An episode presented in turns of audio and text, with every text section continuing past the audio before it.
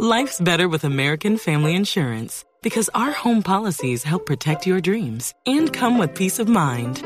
Save up to 25% by bundling home, auto, and life. American Family Insurance. Get a quote, find an agent at amfam.com. Products not available in every state. Discounts may not apply to all coverages on an auto or home policy. Discounts do not apply to life insurance policies. Visit amfam.com to learn how discounts may apply to you. American Family Mutual Insurance Company SI and its operating companies American Family Life Insurance Company 6000 American Parkway, Madison, Wisconsin. Buenas tardes, Ricardo. Luego de aprobada la ley de amnistía, los actos legislativos que cursarán referente a la implementación del acuerdo final tienen que ver con la justicia especial para la paz, la creación de un nuevo partido político que surja con la reincorporación a la sociedad de las FARC, la ley para el desmantelamiento de grupos paramilitares, además del sustento jurídico, las filas guerrilleras iniciarán su desplazamiento hacia las zonas veredales y ocho campamentos para adelantar su proceso de dejación de armas en 180 días. El alto comisionado para la paz, Sergio Jaramillo. 17 ya tendrán todos los los terrenos listos, organizados. Eso no ha sido fácil porque en Colombia, en todas partes, eh, uno no puede simplemente aparecer en un lugar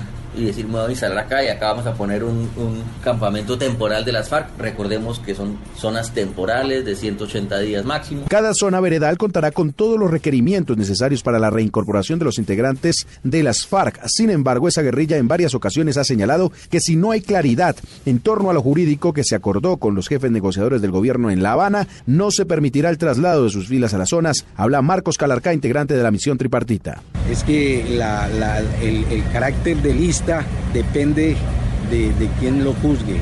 Eh, según lo que hemos acordado, estará lista cuando los guerrilleros y guerrilleras de las FARC puedan llegar allí a trabajar. El 30 de enero la guerrilla de las FARC definirá que miembros de sus filas no son indultables ni amnistiables y en marzo máximo terminará el proceso de escogencia de los magistrados que integrarán el Tribunal Especial para la Paz y justamente, además de ir los integrantes de las FARC, los miembros de la fuerza pública vinculados a procesos penales por causa del conflicto tendrán un tratamiento diferente. El ministro de Defensa, Luis Carlos Villegas. Aquellos, todos, graves y no graves, que hayan cumplido determinado tiempo en, eh, en la limitación de su libertad, en la cárcel, en los centros de reclutamiento militar, tendrán beneficio de libertad. Otra noticia de paz tiene que ver con la instalación de la mesa técnica entre el gobierno nacional y la guerrilla del ELN para el próximo 10 de enero. Allí las partes establecerán si hay garantías para que arranquen los diálogos. Sin embargo, es bien sabido que las condiciones del gobierno para dar inicio a la fase pública de los diálogos, el de liberar al excongresista Odín Sánchez, mientras que el ELN le pide al gobierno dos indultos. Pero en los últimos meses la realidad de este posible proceso se ha visto afectado por los ataques del grupo subversivo en el que han muerto policías policías y soldados. El gobierno no dará un paso hasta que la guerrilla realmente muestre voluntad de paz. El ministro de Defensa Luis Carlos Villegas. Lo que han hecho en los últimos días